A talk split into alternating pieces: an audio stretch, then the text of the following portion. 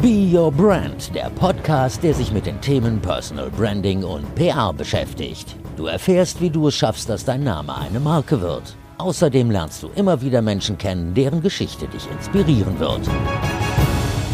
Willkommen zu einer neuen Folge von Be Your Brand. Schön, dass du dabei bist. Ich bin Verena Bender und mein Herz schlägt für das Thema Personal Branding. Dafür, dich zu motivieren, mit deiner Leidenschaft in die Sichtbarkeit zu kommen. Da gibt es die verschiedensten Möglichkeiten, die natürlich auch alle Teil meines Coachings sind. Und wenn dich das interessiert, geh einfach mal auf die Seite prleben.de oder check den Instagram-Account Personal Branding University. Da erfährst du mehr darüber. Aber jetzt zu meinem heutigen Interviewgast. Wer Your Brand schon mal gehört hat, weiß, dass ich mir unheimlich gerne von meinem Interviewgast zum Schluss weitere spannende Gäste empfehlen lasse. Und neulich habe ich mit Kai Diekmann, dem ehemaligen Chef der Bild-Zeitung, gesprochen und seine Empfehlung war folgende. Ich finde, eine ähm, ganz faszinierende Frau ist ähm, Sabia Schwarzer. Das ist die Kommunikationschefin von äh, äh, Allianz und äh, dem CEO Oliver Wäte. Sie hat lange in den USA gelebt und finde äh, sie extremst digitalisiert, modern in der Unternehmensführung, großartig in der Kommunikation und ähm, ist einfach eine echte Persönlichkeit. Davon wollte ich mich natürlich selber überzeugen. Und was soll ich sagen? Diekmann hat definitiv nicht untertrieben. Ich bin total dankbar, dieses ehrliche, tiefgründige, aber auch informative Gespräch mit Sabia Schwarzer mit dir teilen zu können. Und zwischendurch ertappe ich mich jetzt echt immer noch bei dem Gedanken, wie die Welt wohl wäre, wenn alle Kommunikationschefinnen so wären wie sie. Definitiv eine bessere. Aber überzeug dich selbst. Fangen wir einfach mal an. Ich freue mich sehr, dass es geklappt hat. Danke für Ihre Zeit.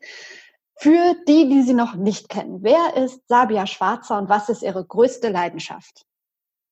Och, das ist ja direkt eine, eine, sehr große Frage. Also erstmal ist es Sabia Schwarzer. Mein Name kommt aus dem Persischen, äh, bedeutet Weisheit. Oh. Und ähm, äh, also das, das bin ich, ich bin 50 Jahre alt. Ähm, ich bin verheiratet mit meinem Mann, den ich kenne, seitdem wir 17 sind. Wir sind gleich alt. Wir haben uns in einer Band kennengelernt. Er war Schlagzeuger und ich habe gesungen. Nicht, dass ich besonders gut singen kann, aber wir wollten beide Popstars werden. Und wir haben drei Kinder. Und was ist meine größte Leidenschaft? Menschen. Finde ich gut. Gehen wir gleich mehr drauf ein. Was würde Sie heute Abend richtig glücklich machen? Wann war es der perfekte Tag für Sie? Also ein perfekter Tag für mich ist, ich stelle mir das jetzt gerade vor meinem inneren Auge vor, an einer langen Tafel irgendwo in einer, auf einem Feld mit der untergehenden Sonne, mit Freunden und Familie am Tisch zu sitzen und ein schönes Abendessen zu genießen. Und dabei über die Zukunft, über die Vergangenheit, über die Geschichten, ähm, die man so erlebt hat, zu plauschen. Wenn ich Ihre beste Freundin zu ganzem Vertrauen nach ihrer größten Stärke, aber auch der größten Schwäche fragen würde, was wird sie mir wohl erzählen? Ich glaube, wenn Sie ähm, meine beste Freundin fragen würden, mit der ich gestern noch telefoniert habe, dann wird sie sagen, meine größte Stärke ist Resilienz. Ich bin sehr geerdet und mich haut so schnell nichts um. Und meine größte Schwäche ist, dass ich oft an mir selber zweifle. Okay. Nach allem, was ich über Sie gelesen habe, hätte ich das jetzt gar nicht gedacht. Aber gehen wir gleich noch mal ein bisschen drauf ein. Ich habe ein paar ganz kurze Fragen, um Sie ein bisschen besser noch kennenzulernen oder auch, dass die Hörer Sie ein bisschen besser kennenlernen. Ähm, Sie dürfen sich immer für eins entscheiden: Pasta oder Pizza? Oh, beides zu viel Carb, aber ich sag mal Pasta. Berge oder Meer? Meer. Sport oder Couch? Sport.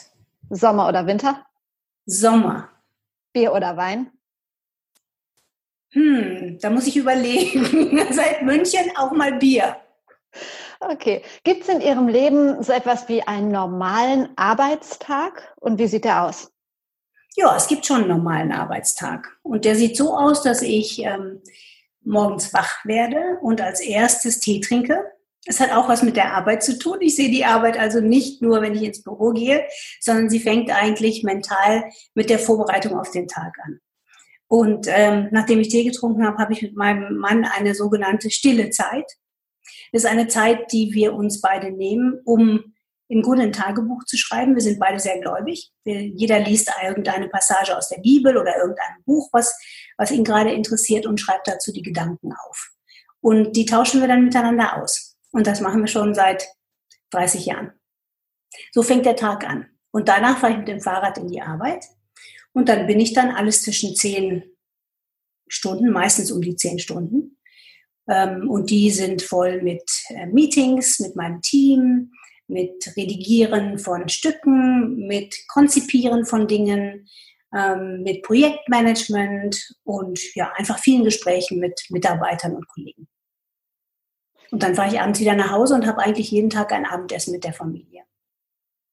Sehr schön. Der PR-Report hat vor zwei Jahren geschrieben, Sie seien anders als alle anderen PR-Chefs. Wie kommen die da drauf? Das müssen Sie das PR-Magazin fragen.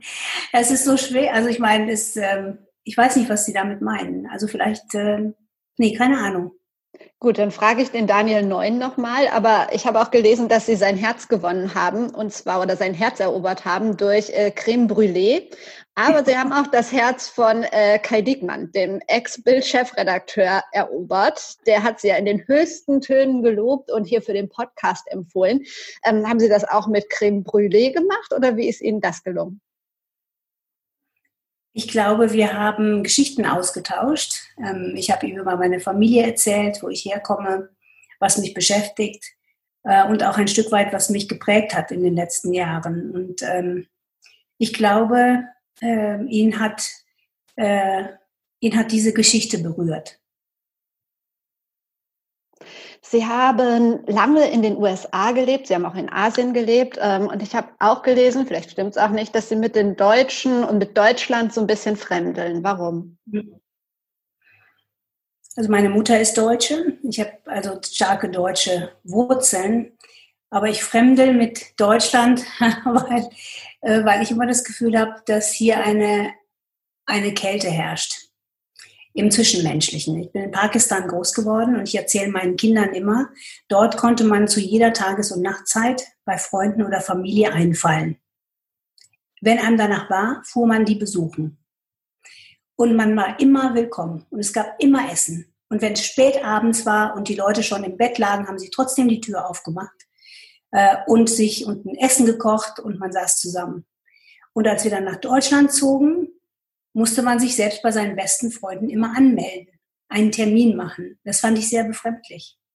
Also die Nähe, die man da untereinander in Pakistan hatte, die war eine ganz andere als hier in Deutschland.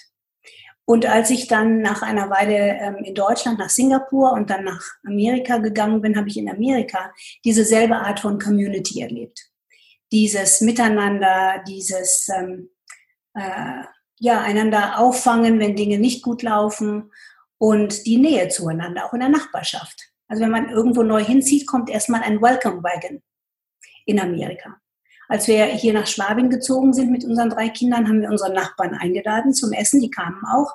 Die haben uns aber nie, nie zurück eingeladen. Es hat sich einfach kein Gespräch ergeben.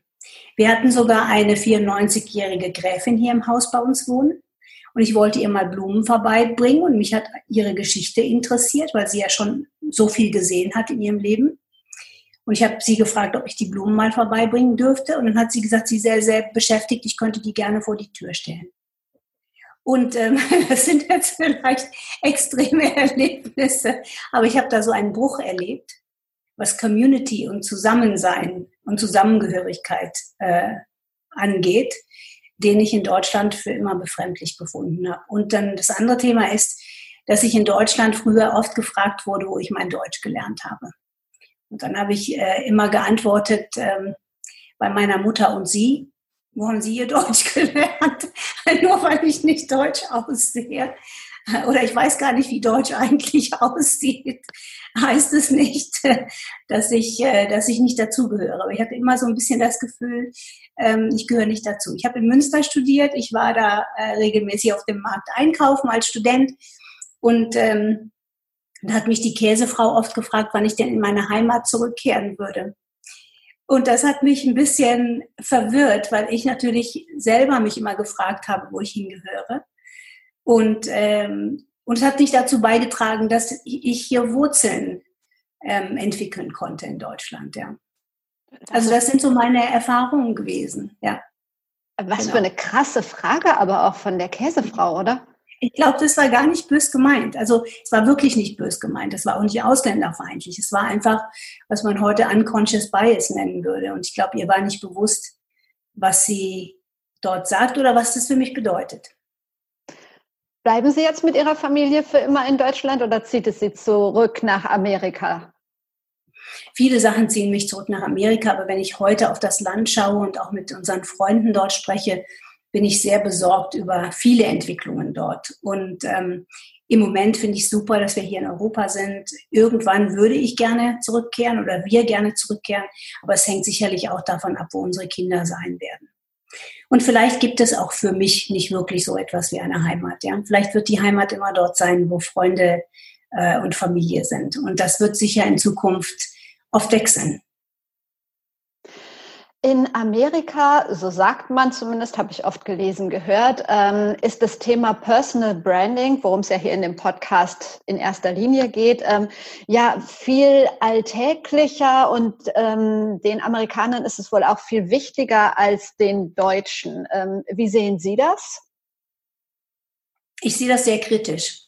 Also die amerikanische Art von Personal Branding sieht so aus, dass alle aussehen wie ähm, entweder Jennifer Lopez mit blondierten Haaren und ganz, ganz äh, geraden Zähnen, die alle strahlend weiß sind. Ähm, und da gehört so ein gewisser, ja, so, so ein gewisses perfektes Aussehen dazu, gerade als Frau, aber auch als Mann. Und dieser Schönheitsdruck ist, äh, ist in Amerika, glaube ich, viel größer als in Deutschland. Das ist mir aufgefallen, als ich nach Deutschland gekommen bin. Hier ist es völlig in Ordnung, natürlich auszusehen ähm, und auch Falten ähm, ja einfach zu lassen oder sich die Haare nicht immer zu färben oder schon gar nicht immer komplett immer zu blondieren. In Amerika ähm, ist das schon auch anders, ja.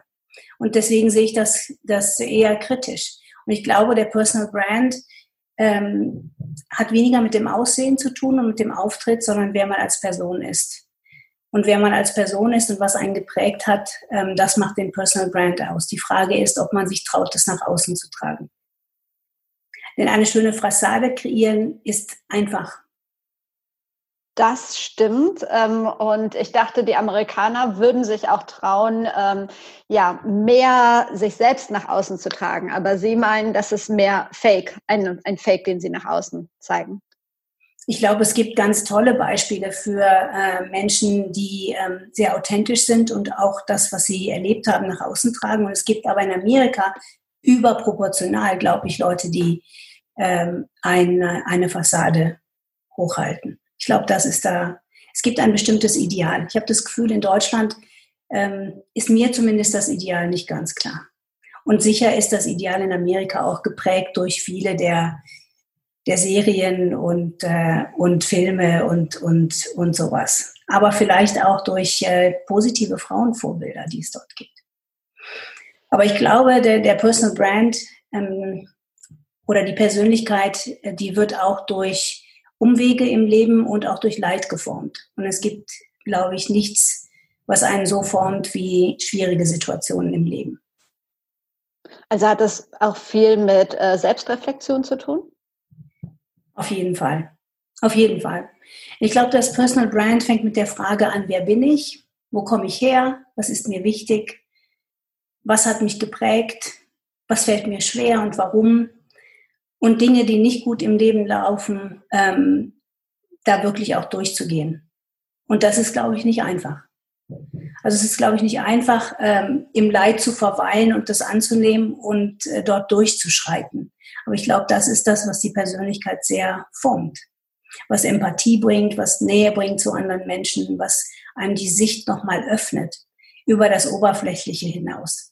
Und ich glaube, das ist, das ist ein Thema, was ähm, in Amerika in dieser Happy-Go-Lucky Society manchmal zu kurz kommt.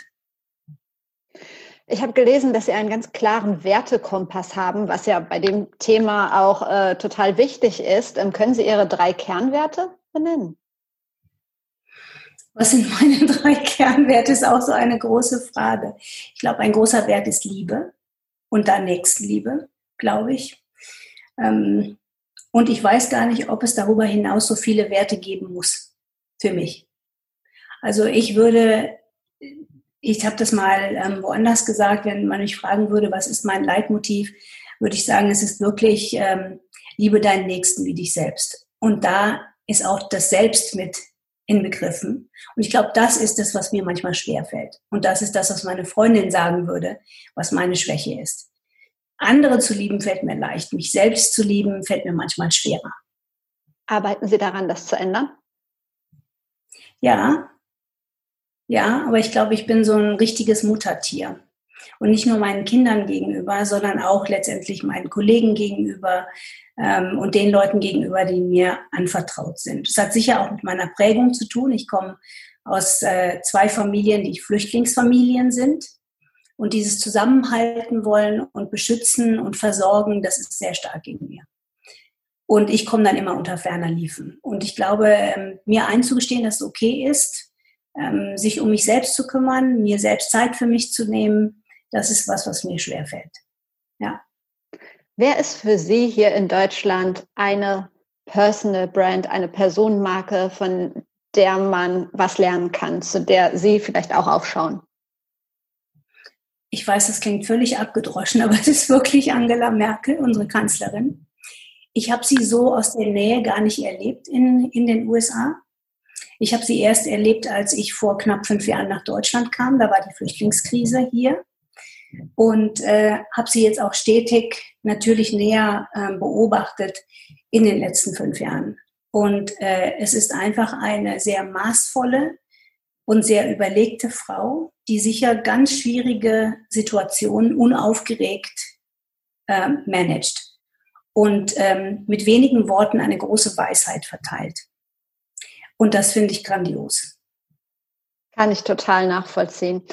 Ähm, wo ich jetzt eine Kommunikationsexpertin im Interview habe. Ich habe gelesen, dass Sie grundsätzlich Lust an Veränderungen haben. Was denken Sie, wie wird sich die Kommunikationsbranche auch gerade jetzt vielleicht durch die Corona-Situation in den nächsten fünf Jahren verändern? Das ist eine große Frage auch wieder. Aber ich glaube, die Veränderung, die schon angefangen hat, nämlich dieses Digitale, das wird noch viel mehr kommen, ist einfach beschleunigt. Und ich meine, das, äh, das sehen wir auch in anderen Bereichen. Also wir sind alle sofort zu digitalen Experten geworden, wenn es um digitale Meetings geht, ob es jetzt Zoom ist oder WebEx und so. Und ich glaube, die Kommunikation wird sich dahingehend noch mehr verändern, dass man ähm, viele Formate noch digitaler ähm, fährt. Aber ich glaube, dass ähm, die Menschen noch mehr wahrscheinlich Podcasts hören werden. Dass das ein Medium ist, was sowieso auch viel Fahrt aufgenommen hat. Das wird noch mehr kommen. Ich glaube, weg von Videos, denn wir werden uns ja viel mehr auch in Videos treffen. Und irgendwann sind die Augen müde und möchte man auch was hören und runterkommen. Also ich glaube, Podcasts werden nochmal einen großen Schub kriegen. Ähm, und ich glaube, Face-to-Face -face wird einen ganz anderen Stellenwert bekommen, auch, in der, auch im Unternehmen. Face-to-Face-Meetings, ähm, ich kann mir vorstellen, die werden kleiner sein, keine Massenveranstaltungen mehr. Ich glaube, dass die Leute ähm, Freude oder Lust auf mehr Intimität haben in solchen äh, Face-to-Face-Meetings. Und ich glaube, dass das so leicht eine leichte Veränderung sein wird in der Art und Weise, wie auch die Unternehmen äh, kommunizieren intern. Ich habe vor einigen Wochen mich mit äh, Lena Rogel von Microsoft getroffen mhm. und ähm, da haben wir auch über klar die Kommunikation geredet und ähm, bei Microsoft gibt es ja dieses Modell 100% Vertrauensarbeitszeit und Vertrauensarbeitsort. Ähm, wie ist das bei Ihnen im Unternehmen geregelt? Also ähm, im Unternehmen gibt es unterschiedliche Modelle, aber bei mir in der Abteilung gilt genau dieses Prinzip. 100 Prozent. Und das war schon vor Covid so. Und deswegen ist, in, ist es den 50 Kollegen, die bei mir arbeiten, sehr leicht gefallen, ins 100 Prozent Homeoffice zu gehen. Das Einzige, was bei uns auffiel, ist, dass wir natürlich für 100 Prozent Homeoffice nicht ausgestattet sind. Also irgendwann ist der Esstisch nicht mehr gut genug, um da permanent dran zu arbeiten ähm, oder der eigene äh, Bürostuhl nicht mehr so komfortabel wie der bei der Allianz. Aber 100 Prozent ähm, arbeiten von wo aus auch immer. Und auch wie lange, das ist völlig normal. Wir haben, ich habe in, in der Abteilung einige junge Familien und da gibt es durchaus Eltern, die am Nachmittag äh, nicht arbeiten, sondern mit den Kindern auf dem Spielplatz sind und dafür arbeit, abends arbeiten. Es hilft, dass wir vorher immer definieren, was wollen wir eigentlich erreichen dieses Jahr, was erreichen wir in den nächsten drei Monaten, wie sieht Erfolg für uns aus, das haben wir ganz klar definiert. Und in, in dem Zug ist auch jedem klar, was er tun muss oder was abgearbeitet werden muss. Und wo das dann passiert, ist komplett egal. Und ob jemand drei Stunden braucht oder eine halbe, ist auch egal. Und ob jemand nebenbei bei einem Konferenzschaltung Staub wischt oder die Zwiebeln hackt fürs Mittagessen, ähm, das kann sogar sehr anregend sein, ähm, weil man noch viel besser mitdenkt, wenn man was anderes mit den Händen tut. Ja? Also auch das ist egal super geniale Einstellung, finde ich. Es gibt ja trotzdem noch Chefs, höre ich immer wieder, bekomme ich immer wieder mit, ähm, die das nicht so machen. Ähm, denken Sie, diese Generation an Chefs hat langsam ausgedient oder wird es die immer geben? Ich glaube, die hat ausgedient, weil ich glaube, die Generationen darunter haben ja eine andere Realität. Da sind zum Beispiel, und ich weiß, das war auch ein Riesenthema oder ist ein Thema während der Krise, ähm, wie gehen Männer und Frauen mit Homeoffice und Aufteilung der Arbeit mit den Kindern und Hausarbeit um. Ich glaube aber, die Generation, die kommt, da sind die Männer viel mehr involviert ähm, in Familie. Das sehe ich bei den Mitarbeitern, die ich habe. Da sind Männer, ähm, äh, die zu Hause genauso viel Verantwortung übernehmen für ihre Kinder wie die Frauen, weil beide arbeiten. Und ich glaube, deren Mindset ist ein anderes. Ja, ja. Und ich glaube auch das Thema, ähm, wo möchte ich leben? Was ist gesund für mich? Ist eine Großstadt super für mich oder muss ich aufs Land ziehen? Was kann ich mir leisten? Habe ich Eltern, um die ich mich kümmern muss? Ältere Eltern, es kommt auch immer mehr. Ich meine, ähm, die Leute werden immer älter. Das heißt, es gibt ältere Eltern, um die sich gekümmert werden muss, zusätzlich zu den Kindern. Diesen Spagat, den können viele Familien fast nicht aushalten. Und wenn es dann einfacher ist, sich auszusuchen, wo man wohnt, so dass es einfacher wird, sich um, um die anderen Bedürfnisse im Leben zu kümmern, dann ist man letztendlich auch fürs Unternehmen produktiver. Und das ist mir ganz wichtig. Ähm, ich habe gelesen, dass Sie ähm, grundsätzlich darauf verzichten, Interviews zu autorisieren. Hat das, ist das auch so eine äh, Vertrauenssache oder ähm, wo kommt das her? Aber vielleicht ganz kurz für den Hörer, der jetzt nicht aus der Kommunikationsbranche ist, können Sie vielleicht einmal kurz erzählen, was es bedeutet, ein Interview zu autorisieren und warum Sie es nicht machen? Also die Autorisierung von Interviews, muss man dazu sagen, ist eine sehr deutsche Praxis. Die gibt es noch nicht mal in Österreich, muss man dazu sagen. Und was es bedeutet ist, wenn jetzt einer, ein Journalist ein Interview führt, ein Wortlaut-Interview, dann ähm, schreibt er das meistens so um, äh, dass es passt, dass äh, die Wortzahl passt und so weiter und legt es dann nochmal demjenigen vor, der das Interview gegeben hat. Und derjenige hat dann nochmal die Möglichkeit, drüber zu schauen und ähm, ja, Veränderungen vielleicht auch äh, vorzunehmen. Was das bei Unternehmen bedeutet, ist, dass natürlich ähm, ganz oft äh, Unternehmen Dinge umschreiben, weil sie nicht so glatt formuliert sind und, oder weil sie vielleicht kontrovers sein könnten. Und ich komme aus, dem, aus, aus den USA wo es eine Autorisierung von Interviews überhaupt nicht gibt. Man muss zu dem, was man gesagt hat, stehen. Und als ich nach Deutschland gekommen bin und von dieser Praxis gehört habe, hat mich das schon ein bisschen erstaunt. Und ich war dafür, dass auch unser CEO ähm, keine Autorisierung von Interviews macht, weil er zu seinem Wort stehen muss. Und in Zeiten von Social Media, wo jeder mit einem Smartphone ihn überall aufnehmen könnte, ist, glaube ich, wichtig für ihn, ähm, sein Amt zu leben und seine Worte entsprechend ähm, zu wählen und auch zu dem zu stehen, ähm, was er was er denkt und, und seine und die Unternehmensmeinung zu vertreten. Und ähm, ja, damit hatte er auch gar kein Problem. Welche Funktion oder vielleicht sagen wir mal drei sollte ein moderner Kommunikator im Jahre 2020 beherrschen? Welche Funktion? Mhm. Das allererste zuhören können. Ich glaube, zuhören können ist, ohne dass sich eigene Gedanken im Kopf abspielen. Einfach offen zuhören können und eine Neugier für Menschen mitbringen. Ich glaube, da kommen die guten Geschichten her. Und das Zweite ist, eine Gabe zu haben, gute Geschichten zu erzählen. Und das Dritte ist die Technologie, aber ich glaube, die ist eher äh, Mittel zum Zweck. Wie wichtig ist es Ihnen, dass Menschen, mit denen Sie zusammenarbeiten, eine Haltung haben? Extrem wichtig. Extrem wichtig. Ich glaube, das bringt eine Art Berechenbarkeit. Und was ich damit meine, ist nicht, ähm, ich weiß genau, was du als nächstes tun wirst, sondern ich kenne deine Motivation. Und ich glaube, das macht so viel leichter, miteinander zu arbeiten, weil ich weiß, wo, wie der, was das Wertegerüst dieser Person ist und was diese Person treibt. Also insofern sehr wichtig, ja. Bei der Allianz gibt es einen Engine Room for Transformation. Ich hoffe, das habe ich richtig ja. mir gemerkt ja. oder aufgeschrieben. Was genau ist das? Ach ja, das ist, das ist eine Konversations-Dialogserie.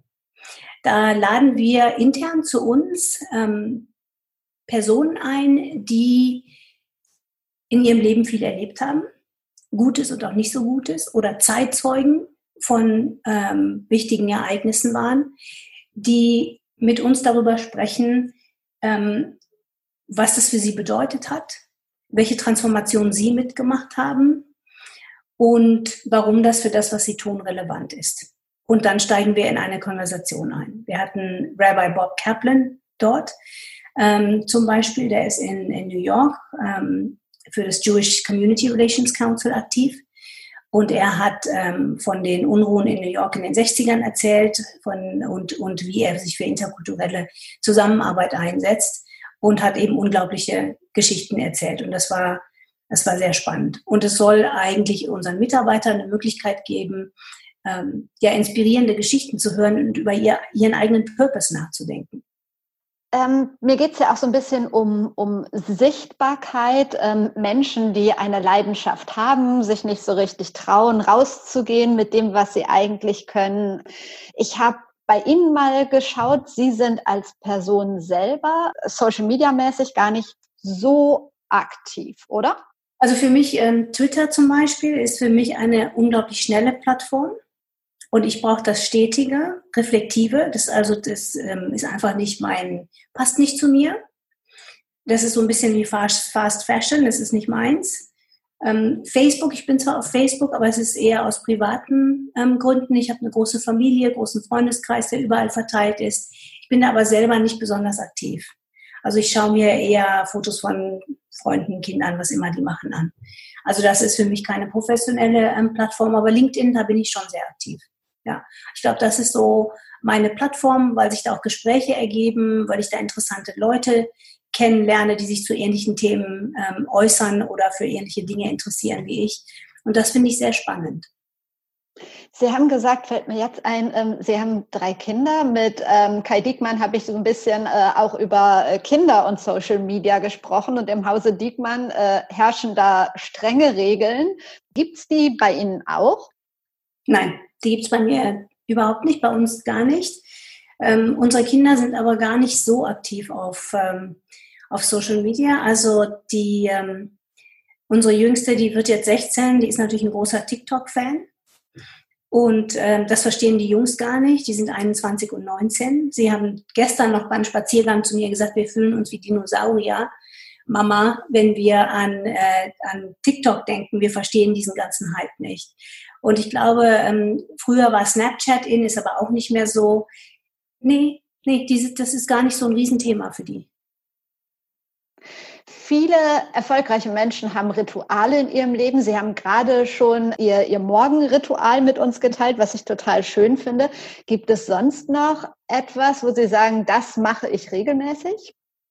Unbedingt. Ich habe unterschlagen, dass ich morgens auch regelmäßig Trampolin springe. Ich habe schon seit über 20 Jahren ein Trampolin. Ich finde das grandios, weil Hüpfen macht irgendwie Freude, bringt Schwung in den Tag und ich merke, wenn ich morgens kein Trampolin gesprungen bin, bin ich müder, ähm, fehlt mir die Energie und ähm, mein Kopf ist nicht so frei. Also ich kann es jedem empfehlen, der es gerne mal ausprobieren möchte. Ich habe ein extra weiches Trampolin, also keins, wo man so hart drauf springt. Und man muss sich das auch nicht so vorstellen, dass man dann die Decke mitfliegt, sondern es ist eher ein Schwingen. Und da höre ich immer den BBC äh, News Podcast morgens, wenn ich darauf springe, merke aber oft, dass der nur im Hintergrund läuft. Weil sobald ich auf dem Trampolin bin, sind meine Gedanken im, überall im Himmel und sonst wo äh, unterwegs. Und das finde ich so toll am Trampolin. Also ob es nun draußen schüttet oder die Sonne scheint, ich kann bei offenem Fenster immer auf dem Trampolin 15 Minuten ähm, ähm, springen oder auch nur joggen, wenn ich will, oder wie auch immer. Und ähm, das äh, ist, ist glaube ich, eine gute, gute Routine. Ja. Wie lustig, dass Sie das jetzt sagen. Ich war gestern bei meinem kleinen Neffen und der hat ein Trampolin bekommen für den Garten, so ein, so ein ganz großes. Ja. Und ich bin ja. boah, bestimmt seit zehn Jahren oder so zum ersten Mal wieder gesprungen und es war und? so, es, es war der Hammer. Es war wirklich so toll. Haben Sie ja. dann auch so ein großes oder so ein, so ein kleines? Das ist ein Meter. Das ist ein Meter groß, aber es fühlt sich vom Sprunggefühl her, weil es so weich ist, genauso an wie so ein großes, was im Garten steht. Super. Tauschen wir uns nachher aus, weil das, ja, genau. das kriege ich nämlich auch noch ich will runter. Keine, ich will hier keine Schleichwerbung machen, deswegen habe ich auch nicht gesagt, von welcher Firma, aber das sage ich Ihnen gleich. Das machen wir gleich. Gut, jetzt habe ich meinen Faden verloren. Ähm, also gibt es bei Ihnen auch Momente, wo Sie sagen, boah, jetzt wird mir alles zu viel, so in der Arbeit. Ähm, und was machen Sie dann? Ich habe das selten in der Arbeit gehabt, weil ich... Ähm, äh, für mich hat sich die Arbeit so relativiert, als mein Mann sehr krank war. Mein Mann hatte Leukämie vor sechs Jahren, der brauchte eine ähm, Knochenmarkstransplantation und in der Zeit gab es für mich so einen richtigen Reality-Check. Ich war sowieso sehr familienorientiert, in der Kirche aktiv, aber es hat es nochmal meine Perspektive geschärft für Dinge, die wirklich wichtig sind im Leben und die mich stressen.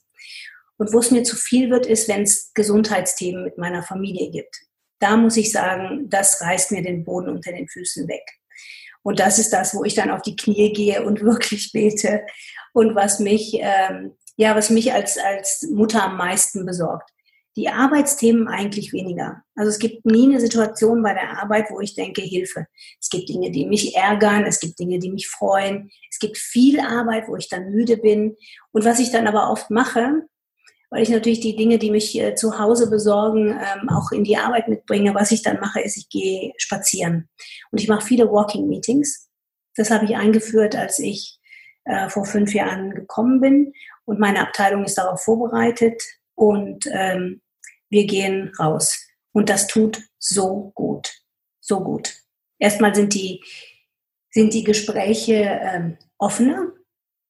Wir hatten sogar letztes Jahr einen Workshop, weil es so heiß war bei uns im, äh, im Sommer in, im Büro. Da sind wir zu uns hier in den Garten gegangen. Und alle haben nach dem Workshop gesagt, dass im Garten, ohne dass man eine Decke über sich hat, sich die Gedanken auch freier bewegen können.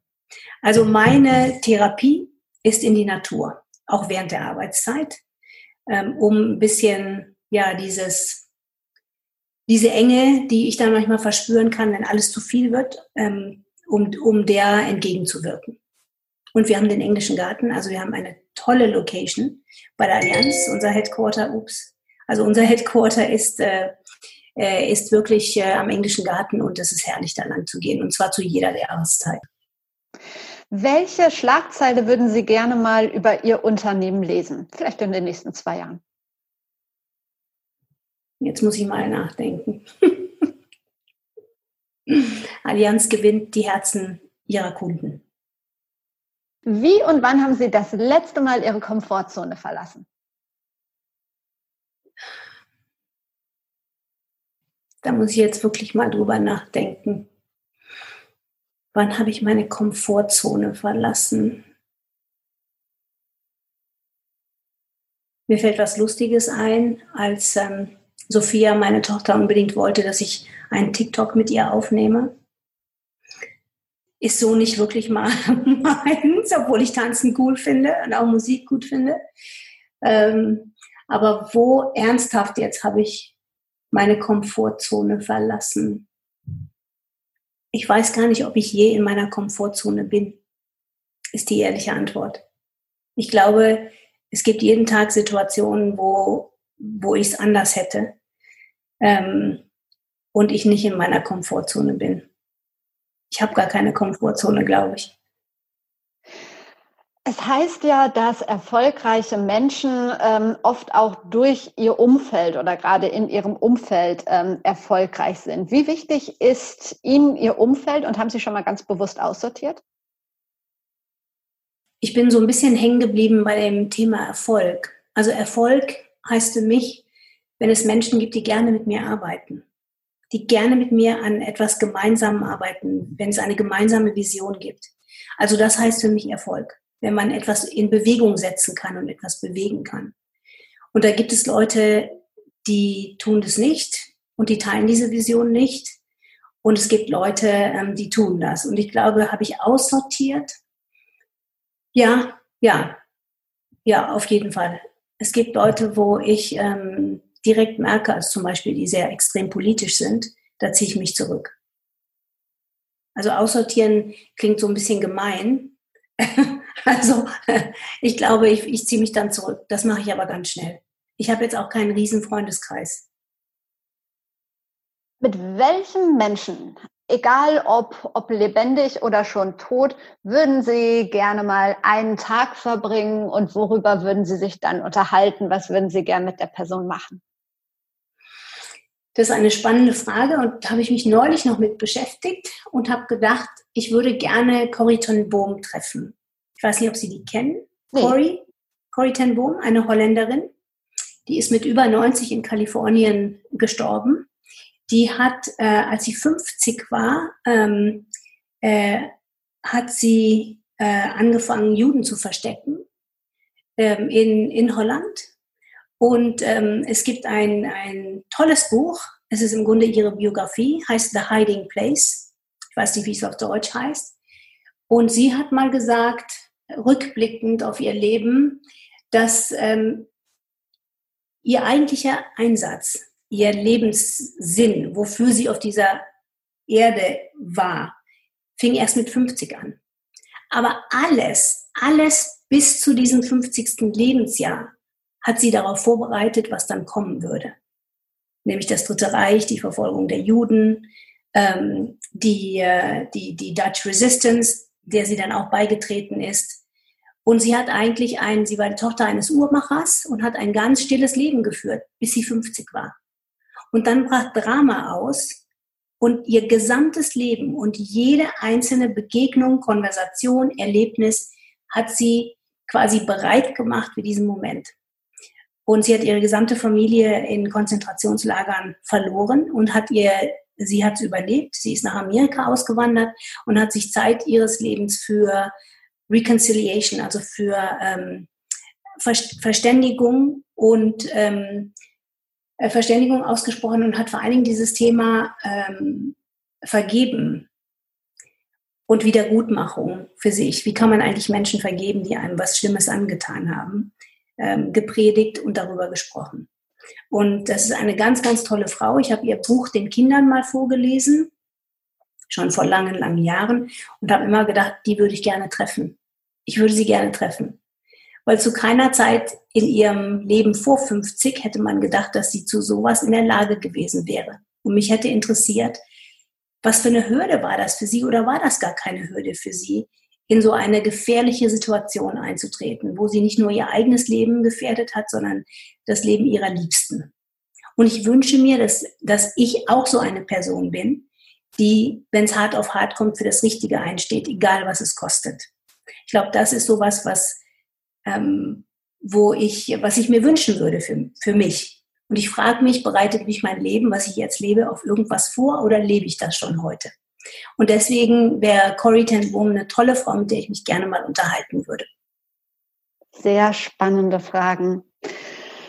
fehlt mir so ein bisschen der Übergang, deshalb mache ich ihn hart. Ähm, das Thema Sichtbarkeit und ähm, mit seiner Leidenschaft sichtbar zu werden. Was würden Sie den Leuten, die dauernd zögern und hadern und sich nicht trauen, weil der und der das und das denken könnte, welche Botschaft würden Sie diesen Menschen mit auf den Weg geben?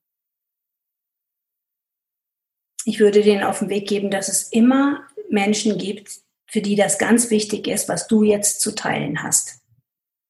Und wenn es von 100 Personen nur eine Person ist, die da irgendwas mitnimmt aus deiner Geschichte, dann hast du schon eine ganze Menge gewonnen.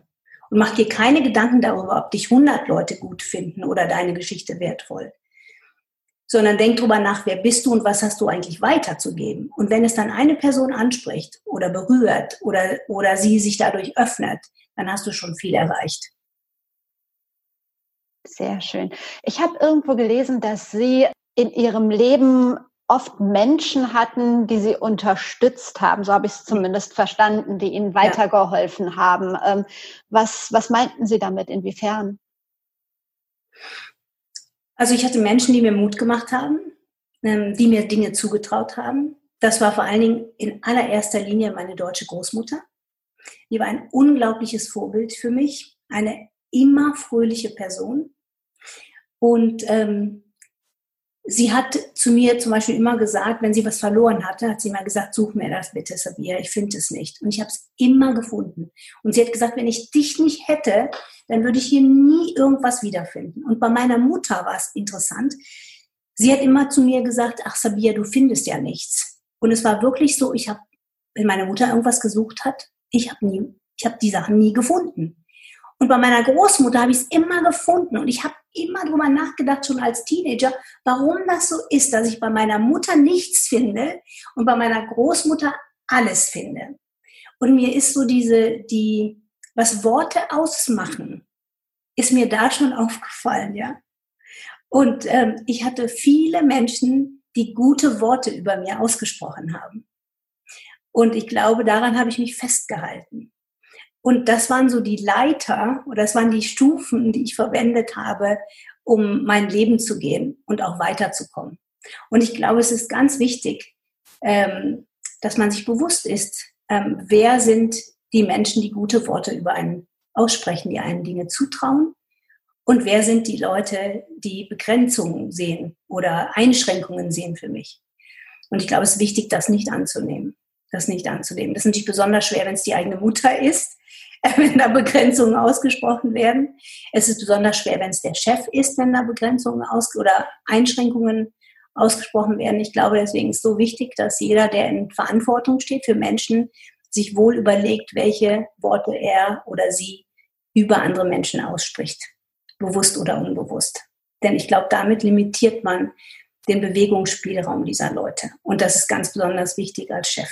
Also wenn ich immer zu jemandem sage, du bist aber ständig, oder du hast schon wieder oder solche Sachen, das sind ganz gefährliche Sätze. Und diese Sätze haben Beine und verankern sich irgendwo. Und ich glaube, deswegen ist die Reflexion so wichtig, wenn man Menschen führt. Und ich hatte viele Menschen, die Gutes ausgesprochen haben über mir. Unter anderem mein Vorgänger, Emilio Galisugaro, äh, der auch ein Mentor für, Mentor für mich war und ist.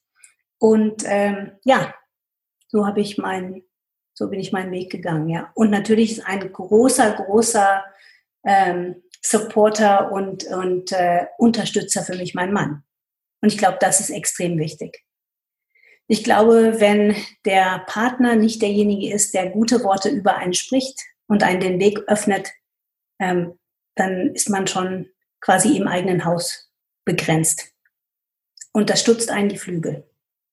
Also deswegen Partnerwahl ist was ganz Wichtiges. hat, man, hat man einen Partner, der, der gute Worte über einen spricht und einen viel zutraut? Ähm, oder hat man jemanden, der einen begrenzt? Ich glaube, eine meiner drei Schlussfragen, ob Sie ein ganz persönliches Role Model haben, haben wir damit schon beantwortet oder würden Sie es ergänzen? Nein, ich glaube, ähm, Role Model ist wirklich, äh, sind, sind sind Leute aus meinem engen Umfeld, ob es meine Großmutter ist ähm, ähm, oder auch äh, oder auch ja mein Vorgänger Emilio. Ähm, also ich hatte viele Role Model, nicht unbedingt einen. Und ich bin mit vielen gesegnet. Also ich bin da sehr dankbar für. Das beste Buch, das Sie je gelesen haben? Das klingt jetzt auch wie ein Klischee, ist aber so ist die Bibel. Unglaubliche Geschichten. Blutrünstig, ähm, Inzest, es kommt irgendwie alles vor, was schon in Game of Thrones vorkommt. aber es ist eine Geschichte ähm, über die äh, über Wiederherstellung und über, über die, die Liebe Gottes für uns Menschen. Und es ist eine unglaubliche Liebesgeschichte eigentlich an die Menschheit. Und ich weiß nicht, ob viele Leute dieses Buch heute noch zur Hand nehmen. Ich finde es immer wieder faszinierend. Und es spricht auf neue Weise immer wieder zu mir. Und deswegen ist es das, äh, ich glaube, das beste Buch, was ich gelesen habe. Und immer wieder lese und immer wieder neue Geschichten entdecke, die unglaublich sind. Von Menschen, die äh, tolle Sachen leisten, aber Selbstzweifel haben, die immer wieder Dinge hinschmeißen wollen über, über lange Wege durch die Wüste, aber auch immer wieder äh, Wege durch die Wüste äh, und unglaubliche Dinge, die da passieren. Also insofern, ja, und meine allerletzte Frage, Sie ahnen sie, ich lasse mir ja gerne tolle Gäste für diesen Podcast empfehlen, sonst hätten wir heute nicht gesprochen, was sehr, sehr schade wäre. Ähm, können Sie mir auch zwei spannende Gäste empfehlen für Be Your Brand? Also da es auf Deutsch sein muss, ist, das, ist die Auswahl da begrenzt. Aber eine Frau, die ich ähm, bewundere und als ich nach Deutschland gekommen bin, auch sehr faszinierend fand, glaube ich auch nirgendwo äh, so auf dem Schirm ist, ist Frauke Teichen. Frauke Teichen ist ähm, äh, die Pastorin vom äh, International Christian Fellowship hier in München. Das ist eine Kirche, das ist ein Movement eigentlich, ist eine Bewegung. Ähm, als ich hier nach Deutschland kam, habe ich festgestellt, dass die Kirchen im Vergleich zu Amerika ja extrem leer sind. Also so dieses ähm, kirchliche Engagement ist im Vergleich zu Amerika hier ja doch ähm, sehr mager.